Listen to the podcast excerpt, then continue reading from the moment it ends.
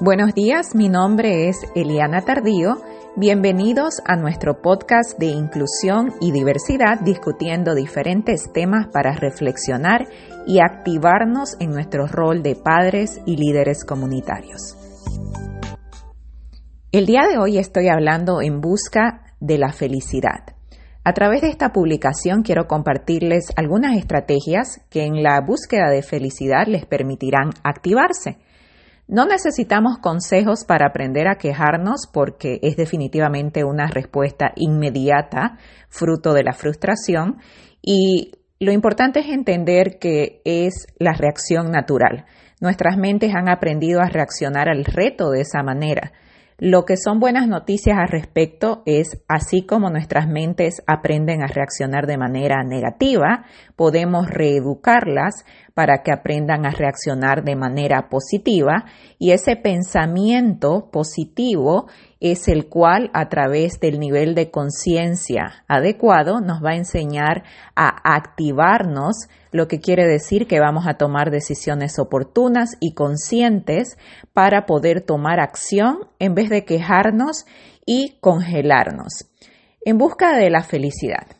Quejarse o activarse son en realidad las dos únicas opciones. En mi opinión no hay punto intermedio, o bien tomas al toro por los cuernos, o bien te rindes antes de haber comenzado y culpas a todo el mundo a tu alrededor. En la vida real una situación lleva a la otra y con el compromiso de activarnos nos comprometemos a darle la cara a los retos, a responsabilizarnos del resultado y a ejercer nuestro derecho a tener una voz y utilizarla basados en nuestros valores y nuestros sueños.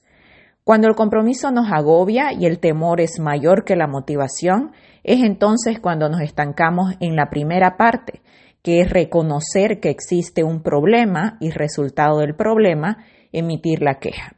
Sin embargo, si nos estancamos ahí, no vamos a ser capaces de dar el próximo paso y vamos a sentir que alguien más tiene la culpa o que alguien tiene que resolver los problemas por nosotros. Pero ¿qué pasa cuando nos activamos? La primera parte. La frustración, la ansiedad y la angustia son sentimientos que se apoderan de nosotros lentamente, a veces también demasiado rápido. Un ataque esporádico de ansiedad puede volverse frecuente y por último, sin darnos cuenta, estamos viviendo en una crisis emocional que no identificamos porque se ha vuelto nuestra normalidad. Hacer conciencia ayuda. Es por eso que es tan importante la meditación o la autorreflexión. Esto significa que como individuos tenemos que saber y reconocer que tenemos derecho a ser felices, que tenemos que saber y reconocer que vamos a pasar siempre situaciones difíciles, pero eso no significa que se acabó la felicidad, sino que la felicidad siempre llega con un compromiso, que para alcanzarla tenemos que enfrentarnos a nosotros mismos para así identificar la causa de nuestros sentimientos negativos. Tenemos que definitivamente cavar profundamente dentro de nuestros corazones y nuestras mentes para encontrar la manera de sobreponernos a esa negatividad y reemplazarla por pensamientos positivos que nos activan.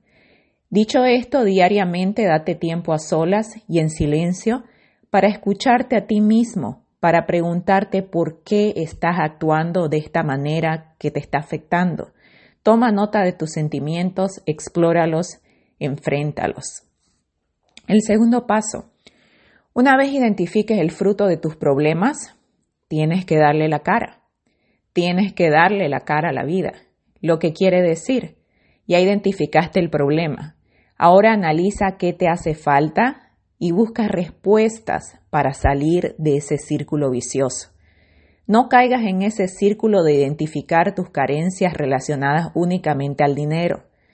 Si es dinero lo que crees que te hace falta, sin embargo, ¿cuáles son los pasos que pueden ayudarte a estar en una mejor posición? ¿Qué es lo que te hace falta aprender? ¿Qué es lo que necesitas cambiar para moverte hacia el nivel y el momento en el que quieres vivir?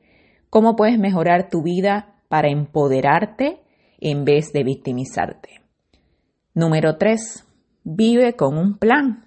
Lo repito constantemente y realmente lo creo, no me imagino mi vida sin un plan. Y la verdad para mí es que si no sabes dónde vas, nunca vas a llegar a ninguna parte.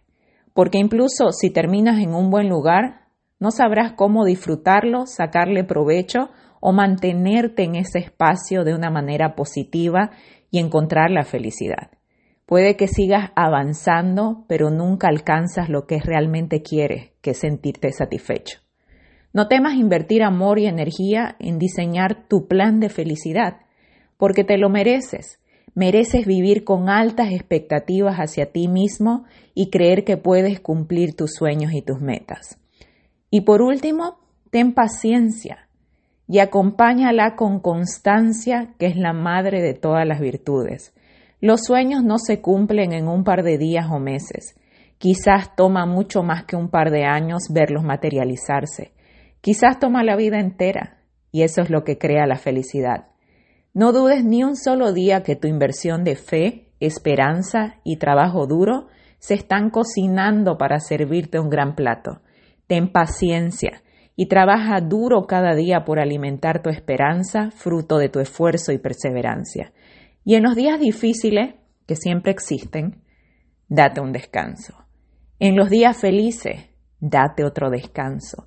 Alimenta tu vida de vivencias valiosas, de conexiones intensas, de personas positivas y de compañías engrandecedoras que saben que quejarse es solamente el paso que te permitirá activarte y tomar acción para vivir la vida que merecemos como individuos y de la cual dependen los que más amamos, nuestros seres queridos.